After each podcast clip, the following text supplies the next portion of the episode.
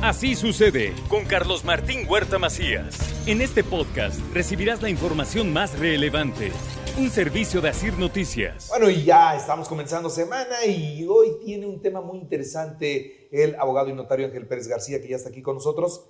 Y vamos a hablar de la donación de órganos. Hemos hablado de muchos temas en su colaboración, en su intervención todos los lunes, pero la donación de órganos también muchas veces se hace a través de una notaría. Y ese, ese es el tema de hoy. Y creo que en esta cultura de la donación tenemos que caminar y tenemos que aprender todavía mucho más. Angelito, ¿cómo estás? Hola Carlitos, muy buen día. Empezando semana y empezando con un tema novedoso para, para muchos, novedoso también para mí, pero con la intervención del notario en este, en este aspecto. Y empezamos. Venga pues. Toda persona, toda persona dispone de su cuerpo para donarlo total o parcialmente. ¿En dónde se basa este, este argumento? En la Ley General de Salud. Y está prevista la Ley General de Salud desde los años 80 y se ha venido actualizando, se ha venido eh, con algunas reformas, algunas actualizaciones, que hoy nos lleva a, a tener una intervención muy concreta en la donación de órganos. Y hablaremos de esta Ley General de Salud y dónde interviene el notario en ese sentido. Esa semana o la semana pasada llevé a cabo efectivamente la ratificación donde una persona como donante le otorga su riñón a otra persona.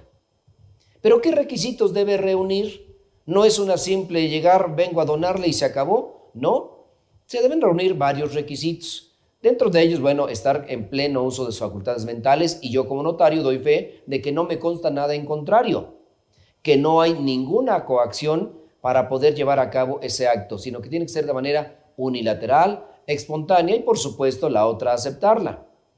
Existen varios lineamientos en esta Ley General de Salud en las cuales el notario interviene para hacer llevar a cabo este acto protocolario para ver la voluntad de una persona, cuál es para disponer, en este caso, de sus órganos. Ya sabemos qué ley la, la fundamenta, que es la Ley General de Salud. La donación puede ser expresa o tácita.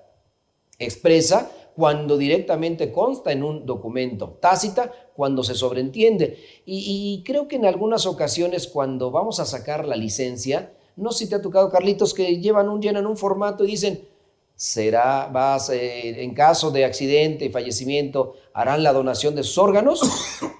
y no se dice a quién ni a qué personas. En este caso concreto, cuando es ante notario, sí se especifica de manera precisa y clara a qué persona se le está donando este órgano que se está, se está llevando a cabo a través de la, de la fe notarial. La donación expresa debe señalarse en favor de qué persona o qué personas o qué instituciones también se puede llevar a cabo, porque no necesariamente tiene que ser a una persona, puede ser a una institución o puede ser a una lista de esperas que seguramente he escuchado por ahí que, hay una persona, hay varias personas en lista de espera para poder recibir algún órgano. Algo que es muy, muy contundente es que en todos los casos la donación debe de cuidarse los principios de altruismo, la ausencia de ánimo, de lucro y factibilidad, condiciones que se deben de manifestar ante notario público para que surta efectos esa donación ante notario público. Por lo que está prohibido en esa ley, claramente lo establece que está prohibido el comercio de órganos, tejidos y células. La donación de estos se regirá por principios, nuevamente aclara, de altruismo, ausencia de ánimo de lucro y confidencialidad, porque la obtención y utilización serán estrictamente a título gratuito. Para realizar trasplantes entre vivos deben de cumplirse los requisitos que marca la Ley General de Salud.